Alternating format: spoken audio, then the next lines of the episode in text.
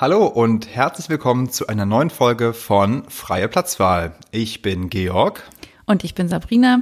Und wir zwei haben vor gefühlt Urzeiten mal zusammen Filmwissenschaften studiert, reden privat äh, sehr viel über Filme und äh, treffen uns jede Woche hier, um für euch über einen Film zu sprechen, den wir für relevant und besprechenswert halten. Mm, heute geht es, Georg, möchtest du sagen? Heute geht es um den neuen Film von Buhan Kobani, Berlin Alexanderplatz.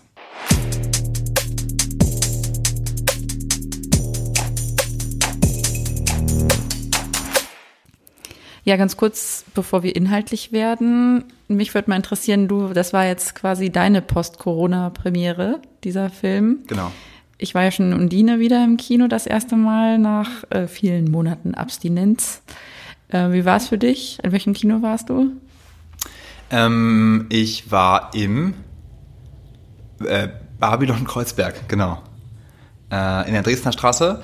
Und das hat, wie war das für mich? Das hat Spaß gemacht. Es war allerdings schon seltsam auf eine Weise. Also ich wollte relativ spontan hin, bin auch alleine hin und ähm, war mir dann zum Beispiel auch gar nicht sicher, ob man die Tickets online kaufen muss oder nicht online kaufen muss. Habe das dann noch schnell gekauft, so kurz vor knapp, bin dann ganz schnell hingeradelt ähm, und war dann zu dritt, waren wir, glaube ich, im Kino. Krass. Ähm, das war so eine Vorabendsvorstellung am vergangenen Freitag. Und genau, war letztlich, also irgendwie hat es sich, war schon ein richtiges Kinoerlebnis, aber es hat sich so ein bisschen angefühlt wie halt ein Film, der irgendwie sehr nischig ist, weil man irgendwie so alleine im Kino drin sitzt. Ähm, aber war trotzdem gleichzeitig auch wieder ganz toll, auf der großen Leinwand Filme zu gucken. Und zum Glück musste ich ja nicht aufs Klo, weil man aufs Klo hätte man nämlich durch den Notausgang rausgemusst und dann durch den Haupteingang wieder rein, weil keine gegenläufigen Besucherströme erlaubt sind, zumindest in Babylon, Kreuzberg. Und genau, das war also auch gut. Und ansonsten, genau, habe ich den Film geschaut und ähm, freue mich aber total wieder drauf, das jetzt wieder regelmäßig machen zu können. Also. Ja, ich war auch ähm, froh, dass ich, dass meine Blase nicht so stark gedrückt hat, dass ich eine Pinkelpause brauchte, weil ich habe fest damit gerechnet, dass es irgendwie eine Pause gibt bei der Länge. Die gab es aber bei mir nicht. nee, die gab es bei mir auch nicht, genau. Ja, gut. Ähm, aber jetzt werden wir mal inhaltlich. Äh, worum geht's in Berlin Alexanderplatz? Äh, genau, also Berlin-Alexanderplatz ähm, ist der ähm, ist eine Aktualisierung oder eine, Neu eine Neuverfilmung des klassischen Stoffes von Alfred Döblin aus dem Jahre 1929, glaube ich, mhm. äh, um Franz Bieberkopf, irgendwie Weltliteratur.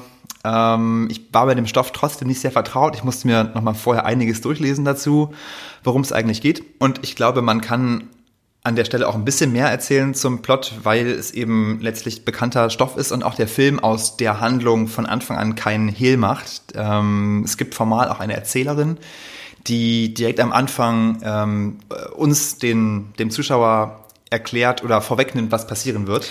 Ja, eigentlich sagt sie ja schon ganz klar, er, ne, er strauchelt zweimal, beim dritten Mal ja, wird er verschlungen genau, oder irgendwie genau. sowas. Genau. Also letztlich ist, glaube ich, auch das Ganze, glaube ich, darüber reden wir auch noch, es ist halt eine Art Parabel, ähm, mit ganz vielen klassischen Anleihen von klassischen anderen Stoffen, über die wir vielleicht auch noch reden können.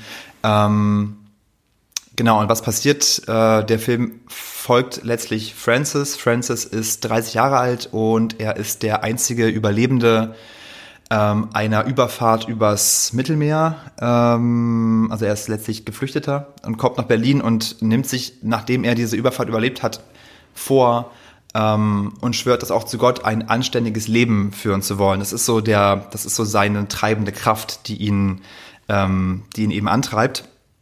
Und versucht das auch, gerät dann aber schicksalshaft vielleicht an Reinhold, ähm, der Francis, der sich dann später Franz nennt, ähm, für seine kriminellen Geschäfte anheuert. Und Franz lässt sich vereinnahmen, versucht sich dann auch immer wieder zu widersetzen, Gibt aber ganz oft auch, ich glaube, aus dem, ich würde mal sagen, aus dem Glauben an das Gute heraus immer wieder nach und das erweist sich letztlich als sein Untergang. Es gibt dann noch eine andere Passage im Film, ähm, wo er ähm, eine Liebe findet, eine, eine aufblühende Liebe, die dann für kurze Zeit es so aussehen lässt, als wäre ein gutes Leben doch möglich. Ähm, lässt sich aber abermals von Reinhold vereinnahmen, was dann zum tatsächlichen Untergang führt, ohne jetzt genau zu sagen, was passiert. Es gibt auch einen Epilog, ähm, der ein bisschen anders mit dem Stoff umgeht als das Buch. Das soll an der Stelle vielleicht noch nicht verraten werden, wie es letztlich wirklich ausgeht. Ähm, aber das ist so ein bisschen so das, was im Film passiert, sage ich mal. Ja, vielleicht noch ein paar weitere Eckdaten einfach nochmal hinterher. Also ich habe ja eben schon gesagt, der Film ist gedreht worden von äh, Buhan Kobani, ist ein deutscher Regisseur, äh, 39 Jahre alt. Man kann ihn kennen zum Beispiel aus dem Film Wir sind jung, wir sind stark aus dem Jahr 2014, habe ich eben nochmal nachgeschaut, ähm, wo ich sagen muss, den ich damals gar nicht so stark fand. Also ich, das war für mich ein relativ durchschnittlicher Film, ähm, in meiner ganz persönlichen Meinung. Ähm, war aber trotzdem total gespannt auf den neuen Film, ähm, allein weil der Trailer wahnsinnig Lust gemacht hat auf dem Film, fand ich.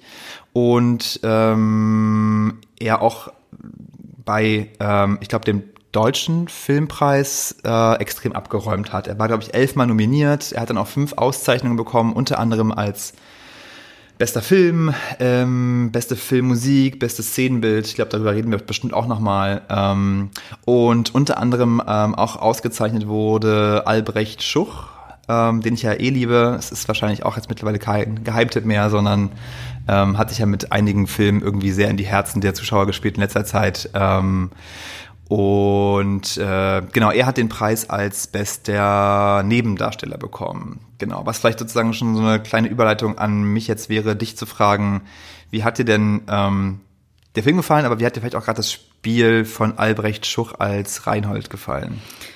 Ja, lustig, dass du mich das als erstes fragst. Tatsächlich wäre Albrecht Schuch und die Rolle auch des Reinhold und wie er sie spielt so einer der Haupt-Talking Points für mich gewesen. Ähm, wahrscheinlich auch wenig überraschend, denn das sticht schon sehr hervor, auch diese Performance. Er ist, ich bin definitiv auch ein Fan von ihm. Äh, zuletzt hatten, ich glaube, wir hatten den zusammengeguckt, Systemsprenger. Da ja. finde ich zum Beispiel auch interessant, was für eine Bandbreite er auch hat, mhm. denn die Rolle ist ja kom also könnte nicht irgendwie, weil er sozusagen mehr diametral gegenüberliegen fast. Ja.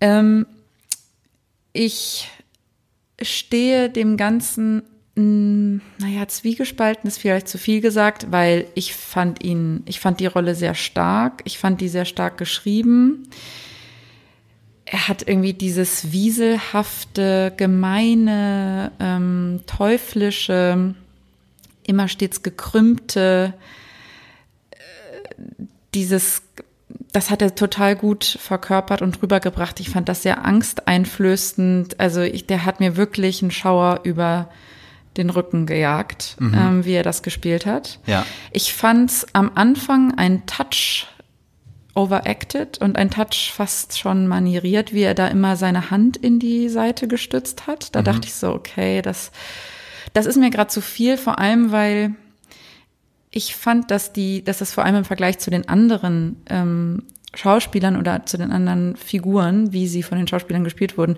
mir ein bisschen zu doll war. Ja. Einfach. Ja, das ist, dass du die beiden Worte äh, overacten und manieriert sagt, ähm, sagst, in meinen Notizen stehen die beiden Worte overacting und viele Manierismen. Lustig. ähm, äh. Ja, okay, da sind wir also offensichtlich leider nicht, nicht verschiedener Meinung, sehen wir sehr ähnlich. Mir ging es auch so. Ich fand, das war ähm, sehr stark. Er spielt dieses, also ich glaube auch, das hat auch einen, einen Zweck, dass er dieses ähm, Teuflisch ist, glaube ich, auch ein guter, ein guter Punkt. Meine Assoziation war auch sowieso bei dem Film irgendwie so auch der Fauststoff, also irgendwie mhm. so dieses. Er ist so ein bisschen der Mephisto. Er ist so der Verführer, ja. ähm, er ist so der Einflüsterer, hochmanipulativ, ähm, der irgendwie lächelt zwar, aber irgendwie mit ganz kalten Augen, ähm, natürlich auch wahnsinnig fertig, auch von den Drogen gezeichnet, ähm, irgendwie auch in so einer, ja, man, manisch-depressiv ist er sicher auf eine Weise auch, ja. oder hat irgendeine andere äh, ähm, ähm, ja letztlich irgendeine andere pathologische ähm, Kondition. Ähm, und es hat mich tatsächlich irgendwie auf eine Weise fand ich auch, dass dieses Spiel, so gerne ich es gesehen habe, irgendwie auch ein bisschen veraltet ist. Also ich habe da irgendwie sehr an so ähm, Schauspieler wie Jack Nicholson gedacht oder so. Also es irgendwie hat so sehr viel von Method Acting und sehr viel von ähm, genau, so sehr tief in Figuren reingehen, aber denen auch ganz viele Manierismen mitgeben. Genau, dieses hat dieses gekrümmte und ähm, äh, nichtsdestotrotz total, also total stark. Ja. ja. Ja, und es ist äh, lustig, dass du das sagst. Ich finde auch, das hat, ähm, es erinnert einen an so einen Bösewicht, wie er irgendwie so ein bisschen in den späten oder in den doch so 2000ern dann irgendwie aufkam, wo alles so ein bisschen düsterer wurde, wo auch so die Antagonisten in so Christopher Nolan Batman-Filmen oder düsterer wurden Ja. oder bei äh, oder auch sowas wie wie irgendwie James Bond. Ähm, also ich denke auch an einen, na wie heißt der der böse Javier Bardem irgendwie in ich weiß nicht welcher Bond-Film es nochmal war, aber auch so leicht Ah, ja. leicht mit einem fast schon, wie soll ich sagen, feminin zerbrechlichen Touch. Diese, Ja. die, ne, diese Bösewichte, die nicht mehr so, weiß ich nicht, James Bond der 70er Jahre oder 60er Jahre, der Eisenbeißer oder wie er heißt. Ja, ja. Nicht mehr so diese super toughen, evil, straighten Bösewichte, sondern plötzlich dieser eigentlich leicht schwächliche, vielleicht auch kränkliche, so, ähm, und jetzt komme ich zu einem Punkt, der mir sehr wichtig ist, den ich nämlich problematisch finde, auch mit einem homosexuellen Touch. Also ich finde das we- deswegen irgendwie höchst problematisch, weil mir das ein einfach zu oft gemacht wurde, dass dieses, ich spiele so ein bisschen mit diesem unterdrück, mit dieser unterdrückten Homosexualität, um daraus einen interessanten Bösewicht zu machen. Das, ähm, weiß ich nicht, ob's, ähm, es ist einerseits, wie gesagt, vielleicht auch schon ein paar Mal zu oft gesehen mittlerweile. Und wenn man es ehrlich gesagt noch, ähm, also mindestens zu oft gesehen, wenn nicht sogar auch äh, fast schon offensive, weil es irgendwie eine Art Queerheit mit irgendwie Bosheit auf eine Art schon fast Ja, total. Ich meine auch, also was mir spontan einfällt, ist ähm, auch, wie heißt er denn gleich? Ähm, in Tarantino Hans Lander, heißt der Hans Lander? Geht auch in diese Richtung. ja, gespielt von Christoph Waltz. Christoph Waltz, ne? auch irgendwie auch ähnlich angelegt, irgendwie mit einer sehr hohen Stimme, irgendwie so dieses, ja, in Anführungszeichen Schwuchtelige, sage ich mal, was ja eine Konnotation an sich schon hat. Ja. Ähm, das stimmt wahrscheinlich, ja. Ja, immer, also selten, ja, irgendwie, jetzt wo du sagst, nicht ganz verständlich, warum man das, warum man diese, diese eben noch einziehen muss äh, in die Figur. Und dann aber noch eine, noch eine letzte Sache ähm, zur Figur von Reinhold, die ich, anson die, ich- die ich sonst wirklich auch stark fand und auch stark gespielt, oder die auch einen starken Impact auf mich hatte, einfach, äh, wie ich da im Kinosaal saß. Ich möchte das gar nicht sozusagen schlecht reden, ich möchte das nur ein bisschen differenzierter darstellen. Mm, Was ich sehr gut fand, war, dass man merkt, wie sich fast, also wie, ähm, ich sprach ja eben von der Hand, die er immer so in die Seite stützt, ne? Und weil mir das eben am Anfang so ein bisschen negativ aufgefallen ist, ist mir dann aber auch aufgefallen, umso mehr, dass er das ablegt. Und dann habe ich ihn sehr genau beobachtet. Und wenn man, wenn man drauf schaut, mal, wie sich die Figur von Reinhold verändert über den Film, über die drei Stunden, der fängt an, aufrechter zu gehen, der hat irgendwann nicht mehr die Hand an der Seite, der kleidet sich anders, er hat irgendwann auch nicht mehr so die tief ins Gesicht gezogene Mütze. Der geht, also der verwandelt sich, er wird quasi, er wird, er wirkt fast so, als würde er stärker werden. Stimmt. Ja. Als würde er eigentlich seine Kraft auch raussaugen aus ähm, Francis Ja. oder Franz. Ja. Wie das Business of Dorian Gray. Ja, auch wieder eine gute, Ja. eine gute Referenz. Also er saugt irgendwie mit seiner Bosheit und mit, er vereinnahmt ähm, Francis so voll und ganz und zieht daraus seine eigene Stärke. Stimmt, ja, gut, schön. Hm. Mag ich. Ähm, also vielleicht auch da so ein bisschen die Wahl, um das sozusagen noch deutlicher diese, diesen Spannungsbogen und diese Charakterentwicklung zu zeigen. Ähm, vielleicht auch rührte daher auch irgendwie so diese, diese Geste, die am Anfang sehr stark irgendwie die Figur geprägt hat. Ja. Mm, Genau. Aber ja, ich bleibe ein großer Albrecht Schuch-Fan. Ja, er hat einfach auch so viel Charisma. Also er hat Ja, einfach ja. auch so viel Ausstrahlung, He's egal was er Hardy. tut. Also Wahnsinn. ja, auf jeden Fall. ja, was soll man sagen? Ähm, genau, okay, jetzt haben wir sehr viel über die Figur Reinhard gesprochen. Ähm, ich meine, der Film an sich, ich, ich habe über den Film, also wie fanden wir denn den Film überhaupt? Vielleicht legt man aber nochmal sozusagen, macht man nochmal so den, den großen Bogen. Also ich fand erstmal, ähm, das ist schon ein wahnsinnig ambitionierter Film gewesen. Also der, ich glaube auch, also ohne den Stoff im Detail zu kennen, ich glaube, es ist eine ganz große Aufgabe, so einen klassischen Stoff zu nehmen ähm, und mit dem irgendwas zu machen, wo am Ende Leute nicht sagen, ja, ja, aber das Buch ist besser. Mhm. Das ist dem, dem Film erstmal, glaube ich, total gelungen. Ich habe mir auch ein paar Sachen nochmal dazu durchgelesen. Ähm, der Film ist wahnsinnig gewaltig, finde ich. Also das Wort Epos kommt irgendwie schon so. Der Film ist auch drei Stunden lang. Wir hatten eben auch gesagt, keine Pinkelpause. Also drei Stunden lang, ohne jemals zu langweilen, zumindest mich nicht. Ähm, er ist bildgewaltig, er ist wahnsinnig düster. Ähm, bei dem Wort düster fällt mir auch ein, ich glaube auch deswegen reden wir halt vielleicht auch ein bisschen ernsthafter als sonst, weil der Film auch tatsächlich sehr schwer ist. Er ist sehr dunkel, er spielt ganz viel nachts. Ähm, er spielt ganz viel. Ähm, nee, im Regen spielt er tatsächlich gar nicht so viel, aber ich glaube, also irgendwie ist meine Erinnerung trotzdem Regen. Also irgendwie ist es alles sehr schwer. Es geht ja irgendwie auch um Berlin. Berlin auch als verführerische Stadt, irgendwie als Sündenpfuhl. Ähm, äh, die einen aussaugt, die einen leer macht, die ein, äh, die ein zu mächtiger Gegner ist letztlich irgendwie ja auch. Ähm, und das hat eine wahnsinnige Kraft, die mich ganz tief in den Sessel gedrückt hat im Kinosaal auch. Ging es dir auch so? Da stimme ich dir total zu. Also ich, ähm, bei aller Kritik, die man vielleicht äußern kann, die man bestimmt noch umso mehr, äh, umso stärker äußern kann, wenn man das, den Originalstoff gelesen hat. Das habe ich nicht, das muss man auch dazu sagen. Ich bewerte den Film vor allem als Film und nicht als äh, Literaturverfilmung. Ja.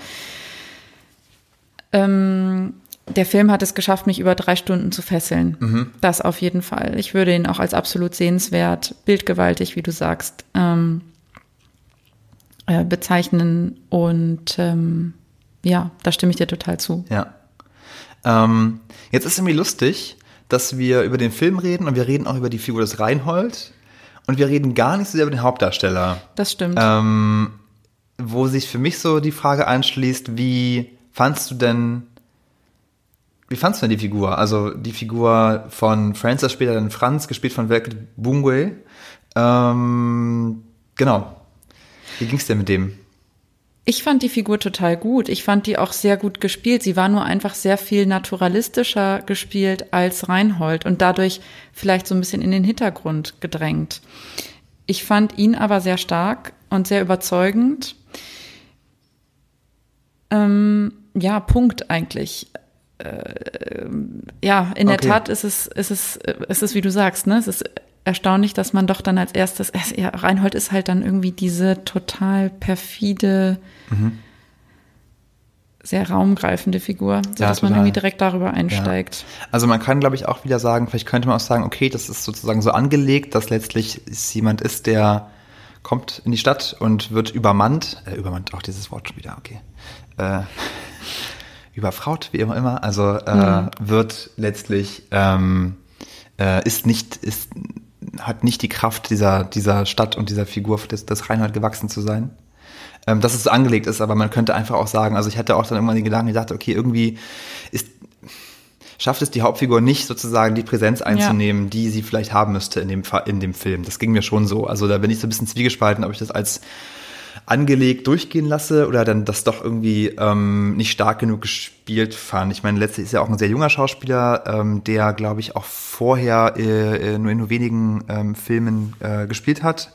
Ähm, was keine was keine Entschuldigung für irgendwas sein soll, aber vielleicht ist das, glaube ich, tatsächlich einfach auch äh, ja strukturell schwierig gewesen, dann letztlich gegen so eine angelegte Person wie, noch, wie Reinhold anzuspielen. Ja, jetzt haben wir äh, über Reinhold gesprochen, wir haben über Francis äh, aka Franz gesprochen. Fehlt die dritte im Bunde, Mieze, gespielt von Jella Hase. Ah, genau, ja. Fand ich auch sehr stark. Wie siehst du das? Ähm, ja, fand ich auch stark. Sie hat für mich, also sie war für mich eine Figur, die auch ganz stark diesen diesen klassischen Stoff, also so eine Brücke baut zwischen dem klassischen Stoff und der modernen Verfilmung, weil sie A, eine Edelprostituierte spielt, ähm, die sich sehr im Stil der 20er äh, kleidet. Der Film ist im späten 20ern geschrieben worden, in der Zeit, wo eben Berlin auch so ein äh, Schmelztiegel der Kulturen war, äh, auch eine Zeit der Dekadenz. Es geht ja auch ein bisschen um die Dekadenz der Stadt. Ähm, äh, und um sozusagen die Halbwelt, äh, in den Milieus, in denen man sich da umgibt. Also für mich war sie so die Brückenfigur, die irgendwie auch stilistisch sehr viel äh, verbunden hat an der Stelle. Das hat mir, glaube ich, als Anlage ganz gut gefallen. Und Jelle Hase spielt jetzt auch mit einer, ja, mit einer Weichheit äh, und einer Sinnlichkeit, ähm, die äh, sehr gut zu dieser Dynamik zwischen ihr und Franz gepasst hat. Total. Und irgendwie schafft sie es, du sagtest, du sprachst jetzt auch gerade irgendwie von der Verbindung, ähm, irgendwie vom damals zu heute. Und das macht sie irgendwie mit so einer Eleganz und einer Leichtigkeit auch, auch als Erzählerin im Übrigen. Genau, die diese, ist ja, genau. Die Texte vorzutragen, sodass sie trotzdem in die Jetztzeit passen. Ja. Ähm, das ist ihr total gut gelungen und ich habe ihr super gerne zugeschaut. Ich habe obwohl sie eben ja auch, sie ist ja nicht wirklich eine moderne, sie ist nicht so, sie ist jetzt nicht die Prostituierte, wie sie 2020 ähm, auch nicht als sozusagen edel Escort Girl ähm, rumlaufen würde. Ja. Sie haben ihr schon da einen Touch Retro irgendwie noch gelassen Ja. und das passt aber total zu Mhm. ihr und ich, ähm, ich kaufe ihr das total ab. Ja. Also bei ihr musste ich auch dann ganz, also wie gesagt, ich habe ja, also eine weitere Assoziation im Film war dann irgendwie bei ihr, finde ich auch ganz stark, äh, The Great Gatsby. Ja. Ähm, das war dann sozusagen so mein Bild. Äh, Sie ist auch ein eine Film, Daisy der, Buchanan ein Daisy bisschen. Buchanan, genau. Also auch ein Film, der äh, ja auch sehr opulent angelegt ist und auch einen Stoff nimmt und den irgendwie versucht und mit dem was anderes macht. Und das äh, macht eben Berlin Alexanderplatz auch und äh, gerade auch mit der Figur ähm, als Brückenfigur. Ja, genau. Und Ähm, witzig, äh, das ist jetzt vielleicht noch ein bisschen random, aber weil wir gerade auch so viel darüber geredet haben, an was uns der Film eigentlich alles erinnert und die Figuren, Ja. das scheint ja so ein bisschen gerade der, so ein bisschen der rote Faden fast zu sein. Ja, ist es auch. Und ja, nee, was war Entschuldigung. Nee, weißt du, was ich auch noch für eine Eingabe hatte beim Ich weiß nicht warum, aber mich erinnerte der Film an manchen Stellen musste ich an Victoria denken. Okay. Vielleicht auch wegen dieser Raubüberfälle, vielleicht auch, weil es in Mitte spielt, vielleicht auch, weil es im Westin Grand Hotel Ja, stimmt, auch mal wieder auch spielt. Also Mhm. vielleicht sind es auch nur die Schauplätze und Ja. sonst nichts anderes. Aber dieses ähm, so ein bisschen, ja, ich hatte, also ich will damit eigentlich nur sagen, ich saß im Film und es war so piu piu piu, ganz viele Assoziationen und Mhm. Ja, neue. lustig auch, weil, also ich meine, ich, ich habe, wie gesagt, das Buch nicht gelesen, aber ich habe über das Buch gelesen, dass Alfred Döblin sehr viele klassische Stoffe genommen hat ähm, und ganz bewusst auch in sein Werk integriert hat und irgendwie auf irgendeine Weise bestimmt gar nicht so bewusst, wie man das dann irgendwie als, wenn man Filme analysiert, äh, immer glaubt, gar nicht so bewusst, ähm, vielleicht auch von Buhan Kobani, aber dann eben interessant, dass der Film aus dem Jahr 2020 das Gleiche erlaubt, die gleiche, die gleiche Komplexität ähm, äh, der Figuren hat, die gleichen Assoziationen oder die Vielschichtigkeit der Assoziationen ermöglicht. Ich habe noch eine weitere. Ähm, ich habe auch ganz oft an Hiob gedacht, ähm, also an die biblische Geschichte von Hiob, der geprüft wird, der auch gut sein will. Ich habe das jetzt gerade nicht so parat, könnte man eigentlich nochmal googeln oder zumindest nachreichen.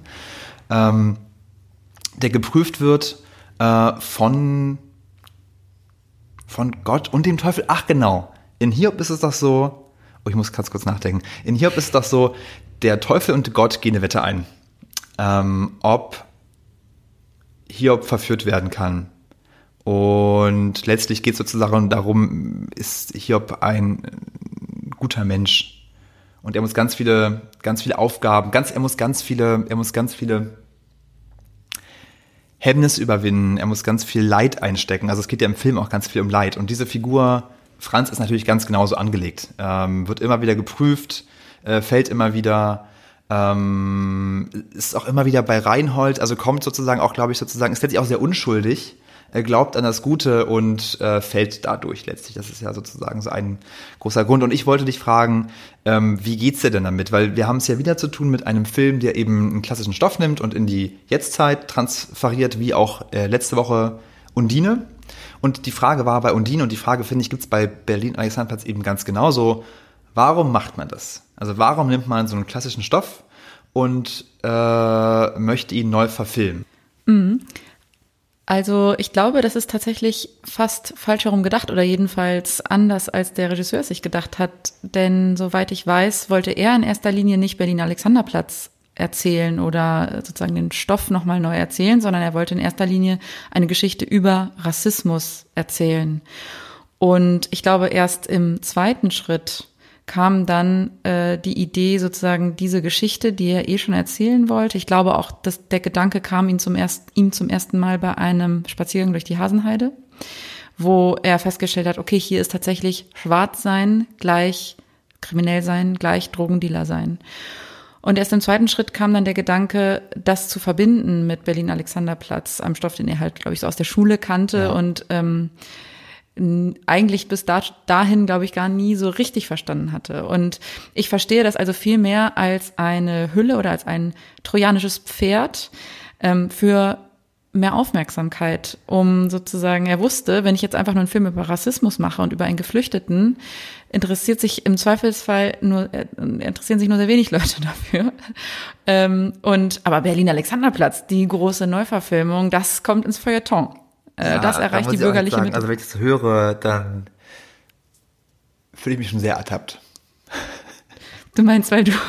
naja, weil ich letztlich, also ich hätte den Film auch geguckt, aber ich fand, glaube ich, also ich fand das irgendwie auch spannend, wie halt so eine Literatur, also so, eine, ähm, so ein Literaturklassiker neu verfilmt wird und irgendwie, ähm, ja, wenn ich jetzt da gerade mal ehrlich zu mir bin, ähm, oder anders gesagt, ich kann das, glaube ich, total, halte das für total clever, das so zu machen, weil das eben letztlich auch die ganze weiße ähm, bürgerliche Mittelschicht ins Kino äh, lockt mit einem A-Berlin-Film, also ist ein Hauptstadtfilm.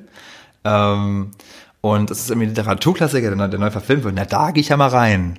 So, also, ähm, und sicherlich ging es mir irgendwie schon auch so. Obwohl mhm. ich das Rassismus-Thema offensichtlich auch erkannt habe, ich hätte darüber auch noch reden wollen, machen wir jetzt äh, vielleicht hoffentlich auch noch. Ähm, aber ähm, das ist als Vehikel schon, ähm, schon ziemlich, ziemlich clever. Insofern finde ich es ja auch total legitim, diesen Stoff zu nehmen. Und ja. Äh, genauso finde ich deswegen auch, ist mir fast so ein bisschen egal, dass ich den Originalstoff nicht kenne. Mhm. Und nicht vergleichen kann und auch gar nicht vergleichen will. Ähm, ich sehe das vor allem als einen Diskurs und als einen Kommentar oder eine Parabel auf äh, das Leben eines Geflüchteten in Deutschland, der übers Mittelmeer kommt. Das ist also aktueller sozusagen kann es ja fast nicht werden. Ja. Ähm, noch dazu jetzt rausgekommen in die Kinos ähm, in der ganzen äh, Aftermath von Black Lives Matter. Ähm, genau. Genau, eine Sache, die man vielleicht dazu auch, die man dazu auch sagen könnte oder besprechen könnte. Ähm, es geht im wie sage ich das? Es geht ja im Film auch um eine Ursünde, die die Figur Francis in sich trägt. Und ich würde sagen, die Ursünde in der Neuverfilmung ist letztlich das Schwarzsein.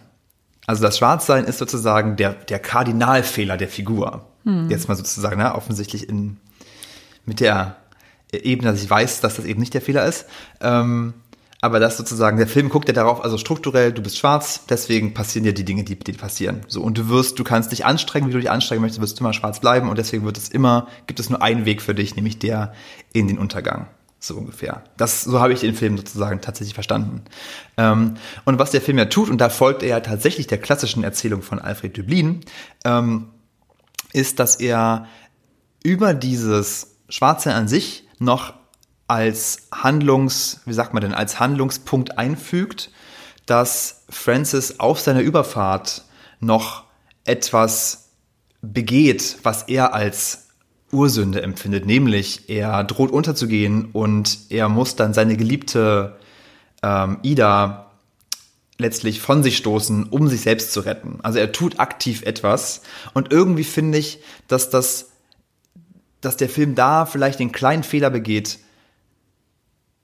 so sehr stark dieser Originalhandlung zu folgen, was was es gar nicht gebraucht, was es gar nicht hätte, gebraucht hätte, weil letztlich wenn du sozusagen sagst, dass es so rum ist, dann funktioniert die Ursünde ähm, einfach komplett ohne, dass Francis irgendetwas tut. Also irgendwie, glaube ich, ist da so, das ist vielleicht so ein kleines ähm, äh, obwohl vielleicht auch gar nicht so klein, weil der Film nimmt ja auch ganz viele Rückblenden und erzählt immer wieder davon und Francis äh, träumt davon, es ist ja sozusagen, also der Film der schon, nimmt ja schon ganz viel Bezug auf dieses aktive Handeln, obwohl strukturell ein Film über Rassismus das gar nicht braucht. Denn es braucht eben keine aktive Handlung, äh, um als Schwarzer diskriminiert zu werden.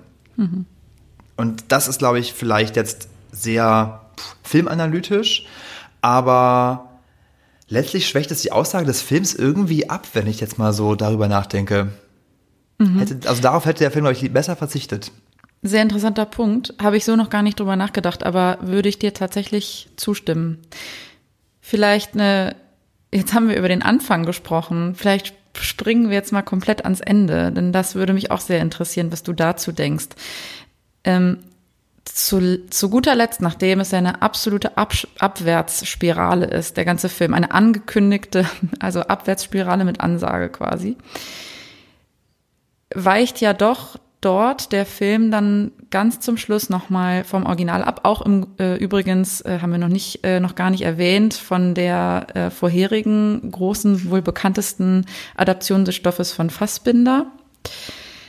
Ähm, und nimmt eben quasi kratzt noch so ein bisschen die Kurve zum Schluss mit einem nicht ganz so düsteren Ende. Ja. Ich würde jetzt hier nicht mh, mm, spoilern, äh, was dann ganz zum Schluss noch passiert, aber sagen wir mal so, ähm, es bleibt ein Funken Hoffnung zu guter Letzt. Und ich frage mich auch da wieder, wird mit diesem Ende eher diesem Diskurs und den er aufmacht ähm, und dem, dem Thema Rassismus, wird er dem, also macht er sich da nicht auch wieder sozusagen einen Strich durch die Rechnung selber? Müsste es da nicht eigentlich so sein, mh, mm, nicht irgendwie, man kann es doch schaffen in Deutschland irgendwie mit ein bisschen ja. ehrlicher Arbeit, ja, genau. sondern müsste es da nicht absolut düster Wird schon, das wird schon. Ja, ich muss sagen, so, so geht's mir tatsächlich da. Also leider, ah, wir sind manchmal einfach, ja, sehen die Dinge dann halt einfach gleich. Ich finde es ganz genauso. Ähm, das bra brauchte es nicht. Ich merke aber auch eine andere Sache. Ich möchte eigentlich auch für alle, die so lange jetzt schon dabei geblieben sind und noch zuhören, äh, nochmal sagen, ich finde den Film absolut sehenswert. Also der Film ist äh, gewaltig äh, auf ganz vielen Ebenen. Ähm, und wenn wir jetzt, oder wenn ich sozusagen jetzt sehr viel über die Dinge rede, die mir nicht ganz so gut gefallen haben, dann nimmt das sozusagen nichts von der Sehenswertheit des Films. Vielleicht nimmt das mal nochmal als kleiner, als kleiner Einschub. Aber ja, ich würde auch sagen, das Ende ähm, äh, hätte gerne, es hätte gerne einfach dort am Tiefpunkt aufhören können. Und ähm, das hätte ich, glaube ich, stärker gefunden. Ja, ich glaube, das ist ein ganz gutes Schlusswort. Ich schließe mich an. Geht ins Kino, schaut euch Berlin Alexanderplatz an. Er ist absolut sehenswert. Schreibt uns doch auch gerne, wie ihr ihn gefunden habt. Ähm, und zwar an freieplatzwahlpodcast at gmail.com. Genau, so ist es. Wir freuen uns total über Post. Ähm, und Kommentare natürlich auch zur Folge.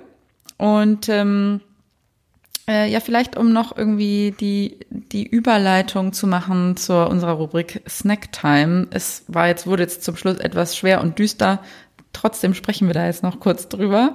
Äh, und ich würde auch sagen, insbesondere bei einem Drei-Stunden-Epos äh, Epos ist wichtig, dass für das leibliche Wohl gesorgt ist. Insofern, Georg, du bist dran. Was hast du im Kino gegessen? Ähm, also im Babylon Kreuzberg, wenn irgendjemand vom Babylon Kreuzberg zuhören sollte, was ich nicht glaube, dann äh, sage ich ihm hiermit, ähm, aus irgendwelchen Gründen ist eure Snack-Auswahl reduziert. Äh, da könntet ihr noch mal ein bisschen nachbessern. Vielleicht liegt das aber auch einfach auch an Corona. Ähm, ich habe mich entschieden für Popcorn. Und die Kardinalfrage an dich ist Team süß oder Team salzig? Team gar kein Popcorn. Was das wirklich? Nein. Naja, doch. Du nein, weißt, nein, nein, nein. Du weißt doch, dass ich, ähm, also pass auf, Standardsituation. An der Kinokasse, ich bin mit Freunden an der Kinokasse, es ist so, Sabrina, willst du Popcorn? Nein, ich esse kein Popcorn. Dann im Kino lang ich die ganze Zeit zu. Okay, aber bist du Team reingreifen, Popcorn Das ist dann egal, weil je nachdem, okay. also es ist dann Team, je nachdem, was, was meine Kinobegleitung okay, sich gekauft Team, hat. Und ich sage mir dann, nein, nein, ich will nichts und dann esse ich die Hälfte. Okay, ähm, clever, günstig. Ich bin Team salzig offensichtlich und äh, habe mich aber für eine Essportion entschieden. Tatsächlich, die reicht mir auch. Ähm, und hab die auch ziemlich schnell weggegessen. Also ich fand auch irgendwie, dann habe ich in diesem Kinosaal gesessen und es ging so los und dachte, okay, Popcorn ist eine seltsame Wahl für diesen Film und habe das dann so relativ schnell wegschnabuliert, damit ich mich voll auf den Film konzentrieren kann. Ja, auf irgendeine Art ist es schon fast ein bisschen pietätlos dabei, einfach so Popcorn zu snacken. Ja, so viel von uns für diese Woche. Lasst uns gerne noch fünf Sterne auf iTunes da, wenn ihr euch kurz die Zeit nehmt. Wir freuen uns darüber. Ansonsten hoffen wir, wir hören uns nächste Woche wieder. Macht's gut. Bis bald. Ciao. Tschüss.